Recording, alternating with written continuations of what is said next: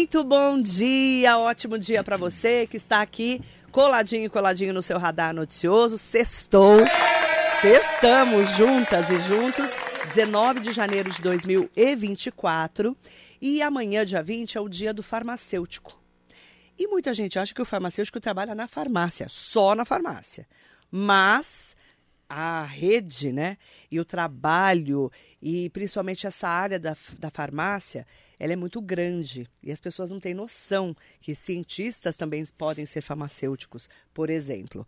Hoje nós trouxemos aqui um farmacêutico, que é o Paulo Henrique de Oliveira, na verdade, mestre Paulo Henrique de Oliveira, mestre em Ciências e Tecnologia da Saúde, diretor administrativo do Complexo Hospitalar de Clínicas de São Caetano do Sul. Ele é mogiano, e hoje trabalha no ABC, mas tem muita história para contar e explicar da importância do farmacêutico. Bom dia, Paulo Henrique, é um prazer te receber. Bom dia, Marilei. É o prazer é todo meu de estar aqui mais uma vez conversando contigo, já te agradecendo de antemão, agradecendo a Rádio Metropolitana e um orgulho, né, poder falar da nossa profissão, uh, uma profissão milenar, né? E agora a gente começa a explorar um pouquinho mais todas essas vertentes da profissão farmacêutica. Obrigado, espero que os nossos ouvintes aí, bom dia aos nossos ouvintes também, aqueles que nos assistem também aí pelo YouTube, para a gente discutir um pouquinho sobre a profissão farmacêutica. Você fala em farmacêutico, trabalha na farmácia. Uhum. Claro que também trabalha na farmácia. Mas o que é o farmacêutico? Olha, Marilei, como eu falei, né, a, a, profissão do farmacêutico, ela vem de milênios já, né? Até mesmo antes de Cristo a gente já tinha aquelas iniciativas de trabalhar algumas plantas medicinais, etc.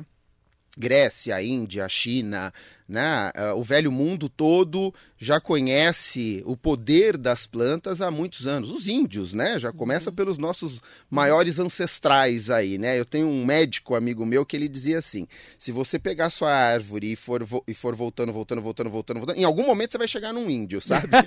então, assim, uma profissão ancestral. E com o, o advento da revolução industrial, tecnologia, a guerra, né? A, a, a, as guerras uh, mundiais foram um grande estímulo e incentivo para o desenvolvimento tecnológico, para o desenvolvimento de novas drogas. Né? E a partir daí foi se abrindo um leque muito grande para a atuação do profissional farmacêutico. Eu me formei no ano de 2000. Uh, e eu me recordo quando eu estava no meio da faculdade assim, eu falei assim: eu quero ser perfumista. Olha só, Nossa, perfumista. Você já leu o livro Perfume? Né? E Leia aí... o livro O Perfume, é maravilhoso. E, o, e, o, e na época, quando a gente está se formando, quando a gente está na faculdade, a gente pensa na nossa profissão. A gente pensa em ganhar dinheiro. Né? E na época o perfumista ele era um dos maiores salários assim, né? Bom, enfim, né? Que perfumista nada, né? Fui para fui trabalhar na farmácia, fui trabalhar na drogaria junto com os meus tios, depois fui para a área hospitalar, depois me especializei, fui fazer, fui estudar qualidade, fui estudar segurança do paciente, fui estudar gestão e hoje estou tô, tô na, na, na, na, função de, de gestor, uhum. né? Lá no Hospital de Clínicas Quer dizer, em você São já Caetano. teve dentro da farmácia, você já teve vários papéis. É, você vê que só nessa brincadeira aqui eu já te falei algumas. De 2000 para cá. Né, de 2000. E sem contar que a gente tem a indústria, né, que hoje é o maior polo da profissão farmacêutica, não deixa de ser a indústria de medicamentos, que além de ela ser muito rica, muito próspera, ela paga muito bem. Né? Então, pro profissional farmacêutico é, que busca realmente um salário, é, a, a, indústria ela, ela é fantástica. Só que com o advento até mesmo da própria política nacional hoje, com o SUS lá em 1980 e qualquer coisa, uh, com a Constituição, né, 1988, 1988. Uh, o profissional farmacêutico ele começou a ganhar espaço também na saúde pública. E hoje eu vejo Uh, o profissional farmacêutico à frente na saúde pública, sendo um braço forte para as decisões médicas. Em muitos países, por exemplo, o médico ele dá o diagnóstico e o farmacêutico que fala, olha, o medicamento que você vai tomar é esse. Mas nós aqui a gente criou aquele rótulo da farmácia, né? É. Aquele ponto comercial onde tem um indivíduo lá que muitas vezes a gente chama-o de farmacêutico, mas que ele também não tem a, a formação. Né? Eu sou da época que a gente ia lá na farmácia comprar algumas, alguns medicamentos. Ah, vamos lá falar com um farmacêutico, mas ele não era, não tinha estudado para, é. mas o conhecimento que ele adquiriu ao longo dos anos naquele balcão de drogaria, naquele balcão de farmácia, fez com que ele tivesse esse respeito, né? E o nome, a palavra farmacêutico, né? Ela traz esse, esse é. empoderamento, essa coisa forte. Eu acho muito bacana isso.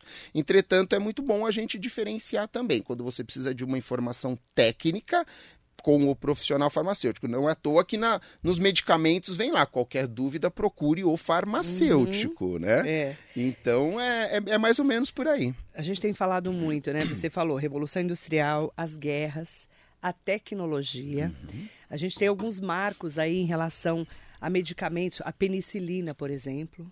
Você sabe que a penicilina foi descoberta por acaso.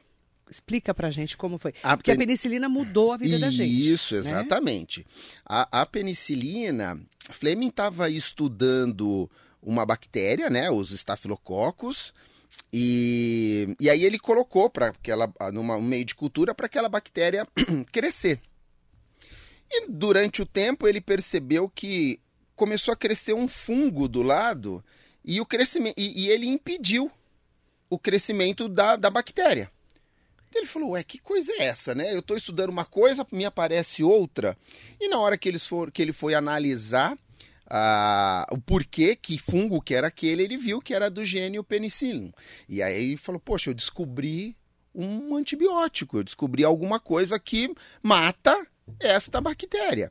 E bem na época onde estavam surgindo as grandes infecções, né?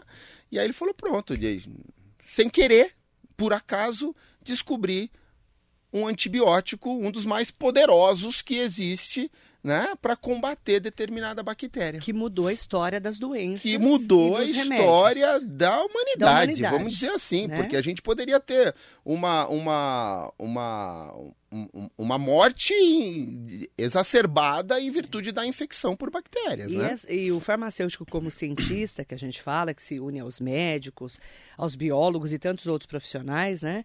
Eles acabaram acompanhando as doenças. Por exemplo, se morria de pneumonia. Claro, né? exatamente.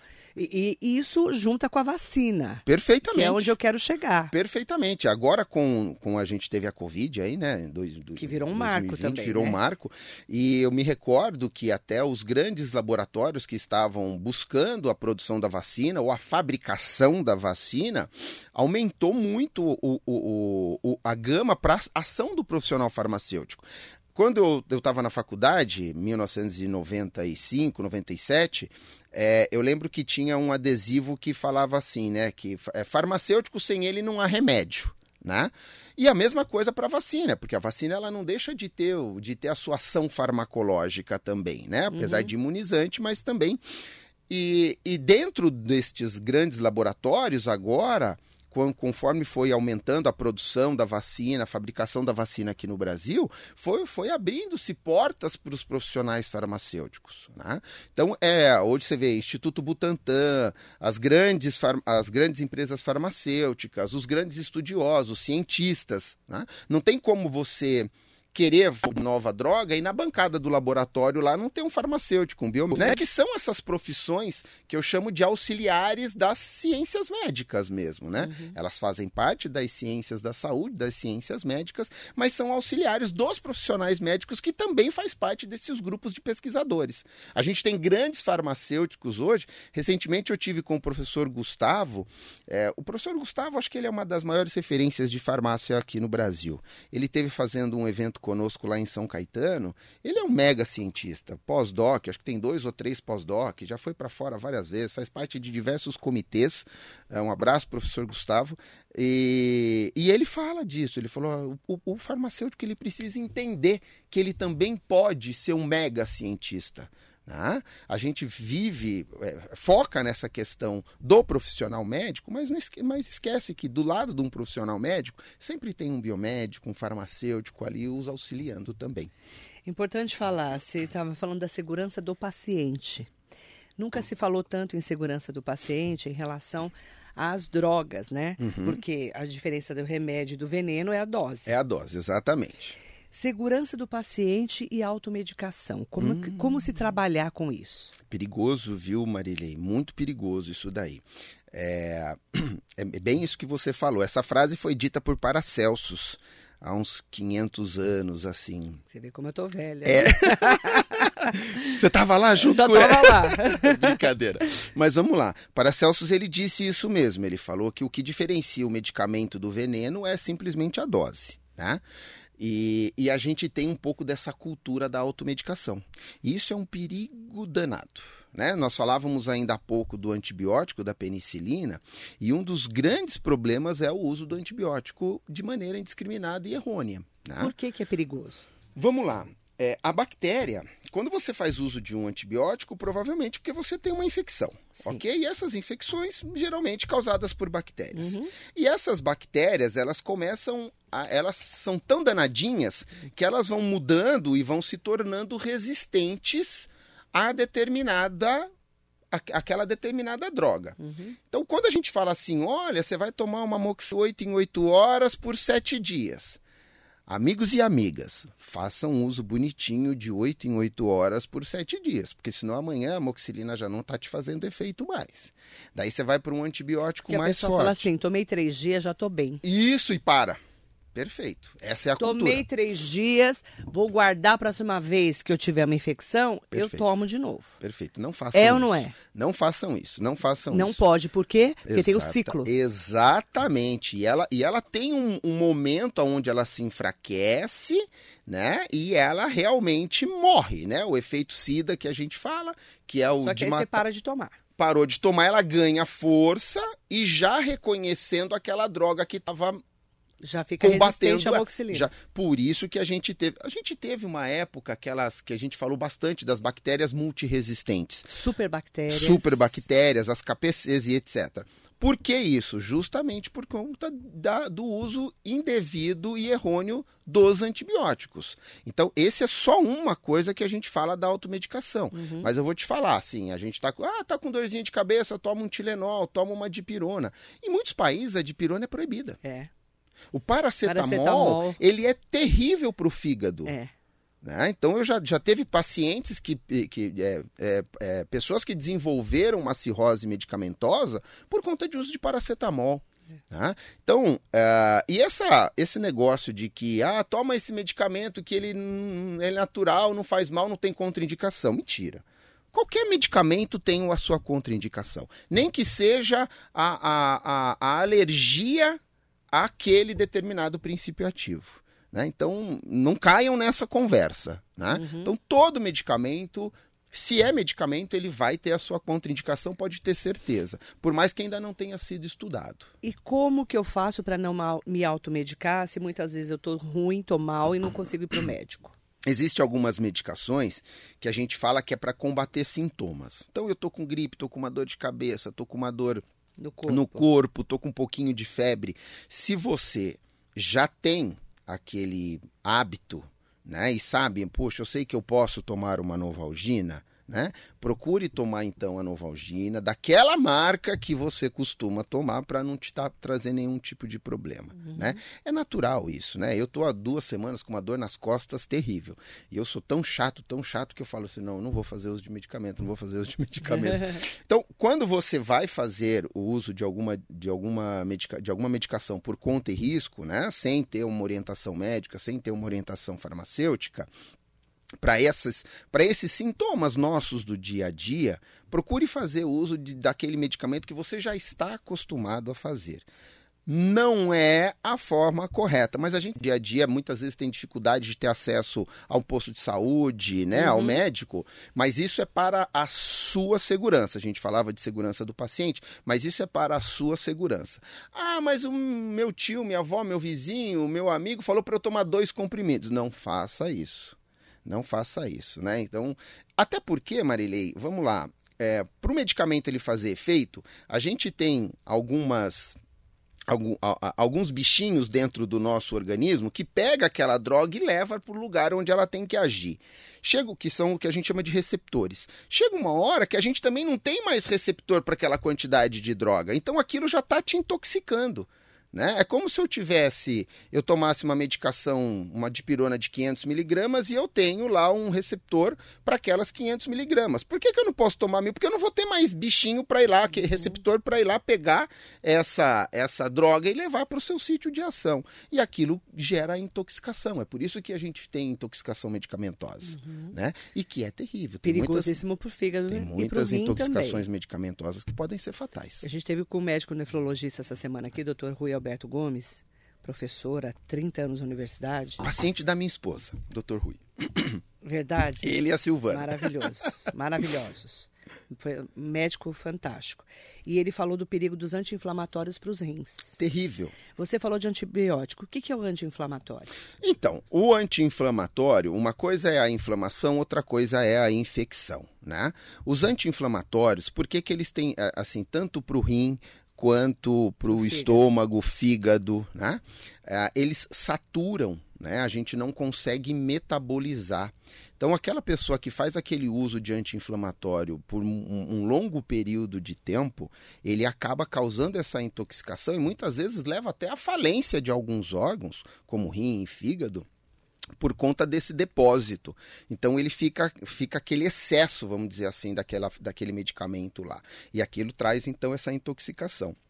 Os anti-inflamatórios, é, eles inibem né, o que, a, as prostra, prostaglandinas, que são o, o, o, aquele neurotransmissor que causa, que faz a, a, inflamação. Né? Então a gente combate, o que, que o, o, o anti-inflamatório faz? Ele inibe essa prostaglandina que causa as, as inflamações, que tem aquele sintoma da inflamação, né?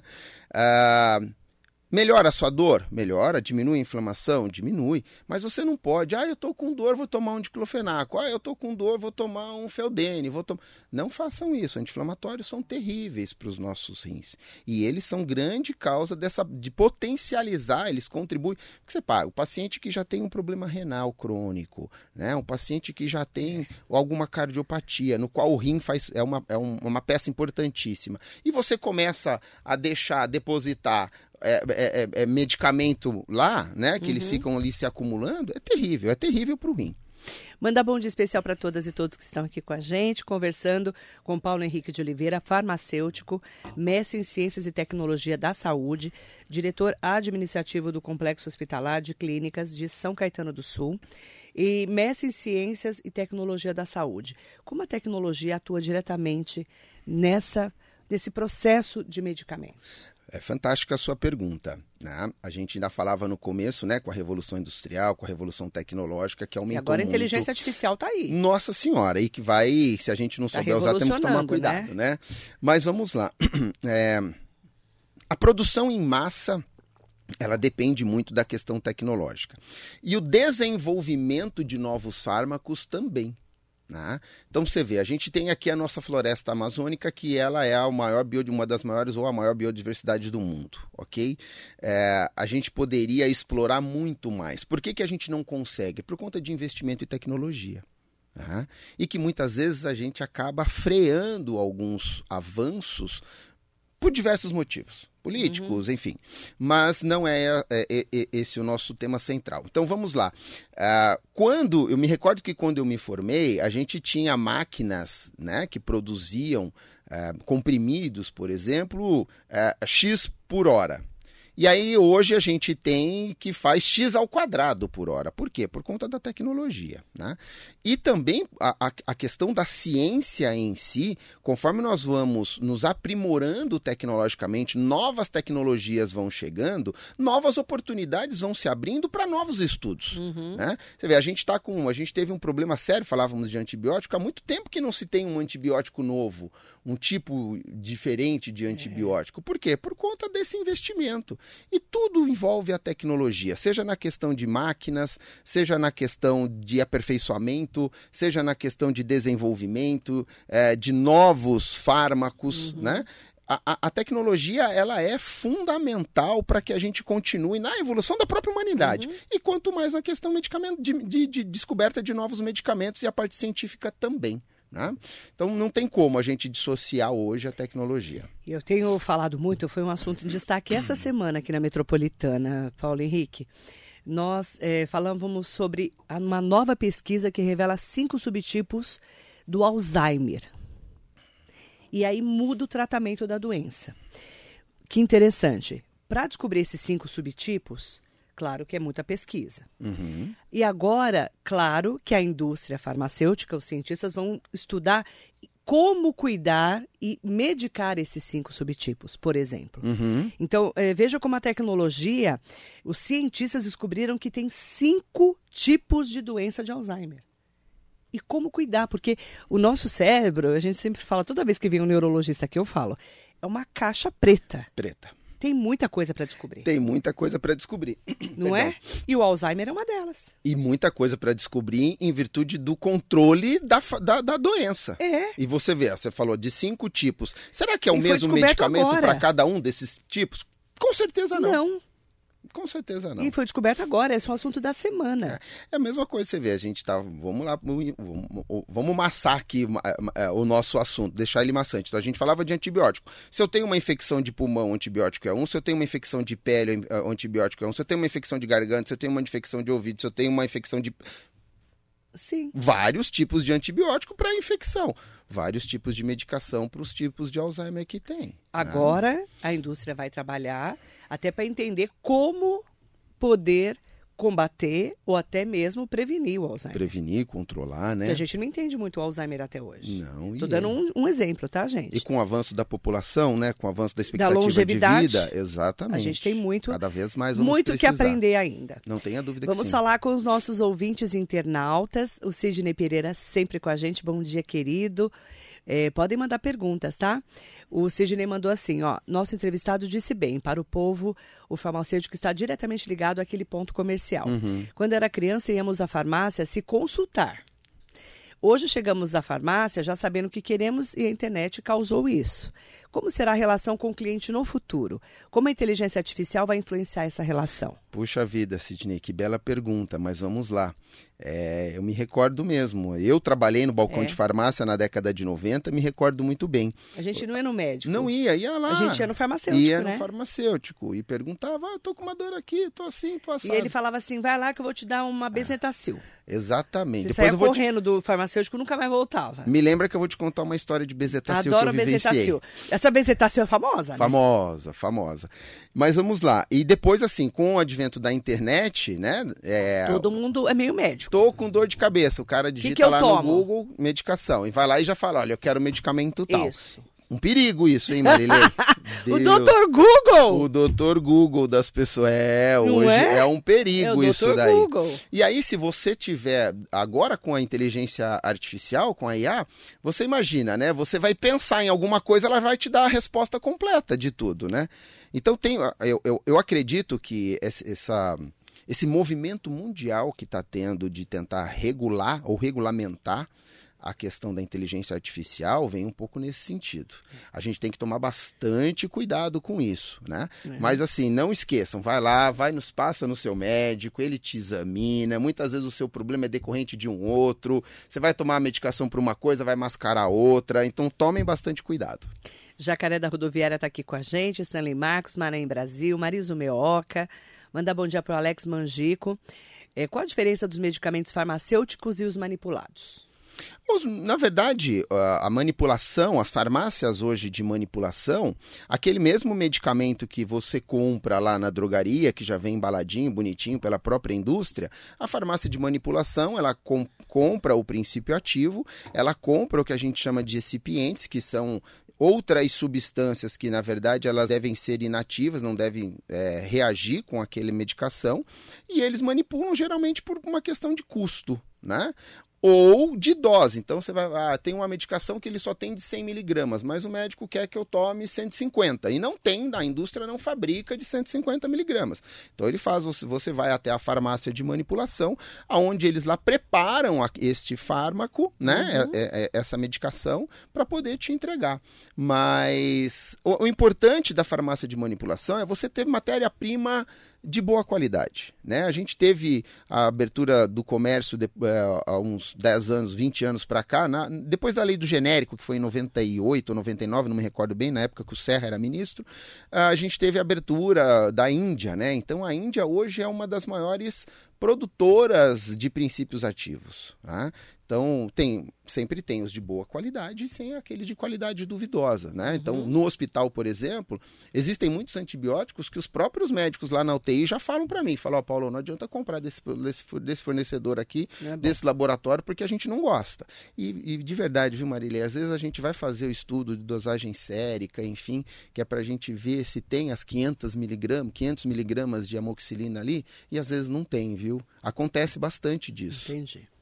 Carlão Serralheiro, bom dia. Bom dia também para o Edilson. Bento, bom dia Marilei. Hoje é um dia difícil, perdi minha irmã Clarice, infelizmente ela veio a falecer. Amarelo, é, Amarelo Bento de Itaquá. Meus sentimentos Meus a você sentimentos. e a sua família, viu? Um beijo grande para você, nosso ouvinte de sempre. Sinto muito pela sua família. Hugo Marques, o Duda Penacho está aqui com a gente também. Aproveitar, né, para falar com a Cláudia Pudo, bom dia. Danilo Jungers, tema muito importante, uma dúvida. Quais são as principais diferenças entre homeopatia e alopatia? Vamos lá. Os medicamentos é, homeopatas, né, é, ditos medicamentos mais é, naturais, né, é, eles hoje você tem algumas farmácias aqui que trabalham bastante a homeopatia, né? Sim. E a alopatia dos medicamentos mais esses medicamentos industrializados, enfim. Uh, a gente tem, inclusive você falou aí da, da, da eu vou eu, vou falar, vou, vou, me, vou, me, vou me transportar a 30 anos atrás, né? A tia Marisa, o Meoca, é, né? Tá aqui, o, o, Edu o Meoca, o Edu Ionezaki, filho da Marisa, se formou comigo, inclusive. Uhum. Então a gente lembrava que a farmácia é, o Meoca, ela era uma referência, Verdade. né? Nos produtos naturais, e, né, nos florais de bar, nas homeopatias, Isso enfim, mesmo. né? Verdade. E os medicamentos industrializados, né? Os medicamentos que, que envolvem muito, muita, muita pesquisa, enfim, que tem muito investimento da indústria uh, farmacêutica, né? Então, o, e, e, e é mais um segmento da profissão farmacêutica, que foi descoberta né, lá atrás, né, e que o farmacêutico também teve o seu, o seu acesso né, para poder trabalhar, para poder é, ter uma, uma, uma nova função e que foi bastante importante. Hoje tem muita gente que, e eu era um, uma, um, um dos que era um pouco resistente aos medicamentos, à homeopatia. Né? São doses menores, são métodos diferentes de trabalho, muitas vezes utilização diferente também. Né? E eu era bastante resistente, falava, aí, esse negócio aí não vai fazer efeito não, né? E a medicação também tem muito disso, né? Da questão do efeito que a gente chama de efeito placebo, né? É. Que é aquela coisa psicológica. Se eu estou botando na minha cabeça que aquele negócio não vai me ajudar, né? Então é bem provável que ele não vai te ajudar mesmo. Porque são feitas pesquisas, abrindo parênteses sobre o placebo, né? Uhum. Que é aquele remédio que você toma e não faz efeito nenhum. Isso. É uma farinha de trigo. Exatamente. Assim, né? E você, a tua cabeça, ela domina tanto que você acredita que você tomou o medicamento. Isso é feito para pesquisa, inclusive. Muito, exatamente. Todas as pesquisas elas usam. Tem placebo. Exato. Então, assim, estamos nós dois aqui. Então, você está tomando o medicamento eu estou tomando o placebo. E muitas vezes o placebo em mim vai fazer efeito. Exatamente. Por quê? É psicológico. Exatamente. Também, exatamente. Né? É muito interessante esse, esse, estudo. É, todos os estudos Já li muito sobre a influência. Envolvendo medicamento, a gente é sempre tem o, o, o, efeito placebo junto. Muito é... interessante. É, isso é genial. Mandar um bom dia para a Andréia, tá aqui com a gente. Bom dia, André, Andréia, mandando parabéns para todos os farmacêuticos. A Tânia Bonelli. Ai, o... A Marisa Melca tá aqui. Paulinho é um querido. Ah lá.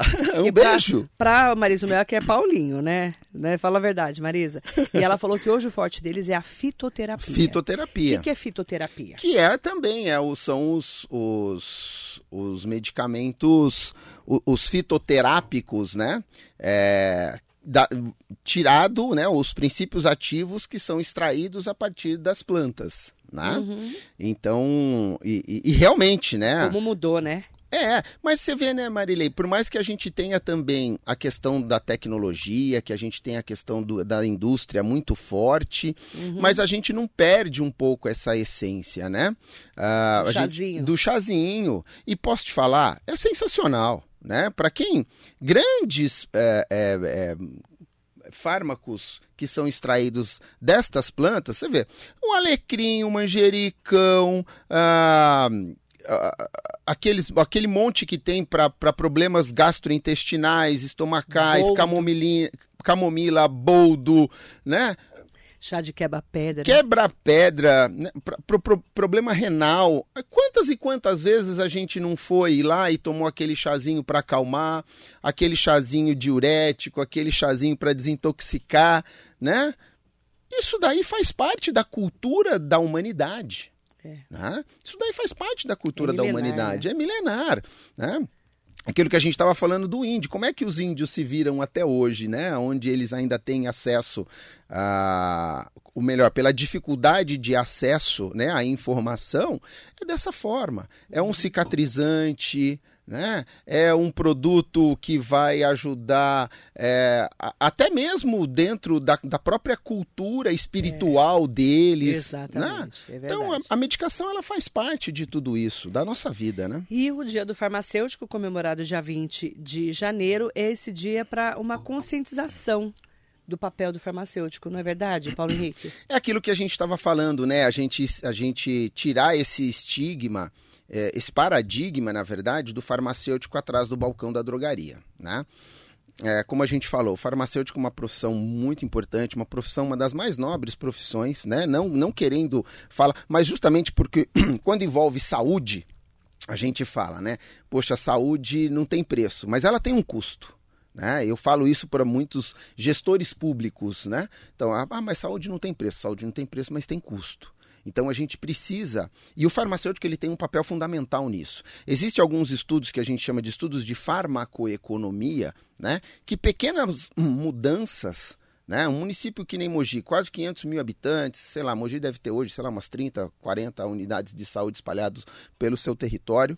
Você imagina o quanto que hoje a Secretaria de Saúde, é. a Prefeitura, gasta? Nunca gasta só 15%. Não gasta. Que é o preconizado né? pela... Né? E aí a importância do profissional farmacêutico em fazer esse estudo, em participar das políticas públicas de saúde. Agora foi é publicado aí da, da, da, inserção do profissional farmacêutico dentro da, da, da saúde da família, né? Do mesmo jeito que você tem lá o fisioterapeuta, o enfermeiro, o médico, você tem o farmacêutico também. Em, em 2006 ou 2007, é, quando eu trabalhei, eu trabalhei aqui no Luzia. Eu fui gerente de farmácia aqui do Hospital do Luzia. E eu lembro que eu apresentei um estudo de farmaco, farmacoeconomia e a gente tinha dois antibióticos que eles eram basicamente idênticos, né? E eu falei, olha, se a gente em vez de usar esse daqui, usar esse daqui, que é a mesma coisa, já tinha conversado com os infectologistas, não tinha problema nenhum. A gente, além de economizar em medicação, a gente vai economizar em insumo, em seringa, em agulha, isso, isso, isso e aquilo. Nossa, Paulo, isso aí vai me dar 300, uma, renta, uma, uma economia de quase 3 milhões ao longo do ano. Eu falei, é, quase 3 milhões com medicamento com um medicamento. A importância do farmacêutico, né? né? Que a gente tem lugares que a gente não enxerga o profissional. Exatamente. É? Por a indústria exemplo, de alimento, a gente tem farmacêutico. É isso que eu falo. Indústria de alimento, então, ah. ainda mais hoje, né? Que tem que estar tá tudo determinado do que tem naquele alimento. Que é uma lei que, se você for pensar em 2000, quando você estudava, lá, quando você se formou, nem se sonhava em falar o que tem na, naquele produto. Exatamente. Hoje você tem que estar tá lá tudo anotadinho, o que tem Exatamente. naquele produto. A gente já tem orientações para entender se lá tem, é, tem açúcar, tem glúten, ainda mais com tanta intolerância que a gente está tendo hoje. É verdade. Né? Aí eu quero te perguntar o seu papel como diretor administrativo do Complexo Hospitalar de Clínicas de São Caetano do Sul. O que, que, que, é um diretor administrativo farmacêutico está fazendo lá? Vamos lá. É, como a gente estava falando, né? A gente vai é, caminhando ao longo da nossa trajetória profissional, vão abrindo novas frentes de trabalho, mas é claro, a gente também precisa se preparar. Né? É, eu comecei a trabalhar como farmacêutico lá na drogaria, fui para o hospital, trabalhei um pouquinho na indústria também. E, e fui me especializando. Eu fiz uma pós-graduação na área de auditoria, fui, fiz um mestrado também na área de ciências e tecnologias. E quando eu trabalhei, fui trabalhar na área da, de, de, de qualidade mesmo, né? Isso me abriu grandes portas.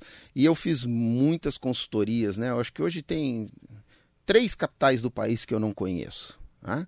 E sempre Você trabalhando. Muito, né? É, rodei bastante, viu, Marília? Até pegar um barco, viajar 18 horas para chegar num hospital lá na Ilha do Marajó. E fui para Macapá, viajei o Pará Mas, inteiro. O que, você fazia viajando? Eu fazia consultoria com, com implantação de modelo de gestão. Eu trabalhava para uma empresa que ela tinha alguns contratos com governos do estado e para implantar um modelo de gestão nos serviços de saúde. Geralmente hospitais, a grande maioria, mas também tinha unidades, clínicas, enfim. E aí, uh, o que, que você vai fazer implantar um modelo de gestão? Você vai é, é, mostrar, trazer a, a, a teoria para a prática para aquelas pessoas que não têm tanto conhecimento assim e que eles gerem uma, uma instituição, uma empresa, né, com custo é, milionário, né, para evitar desperdício, para evitar o atendimento equivocado, o atendimento médico equivocado e a qualidade assistencial. E isso me gabaritou, né? Porque você se envolve em tudo. Então eu conheço hoje de um centro cirúrgico, uma UTI, até a lavanderia e a rouparia e a nutrição de um serviço de saúde. Que tem todo um protocolo envolvido. Todo, todo. É. E você precisa seguir aquilo.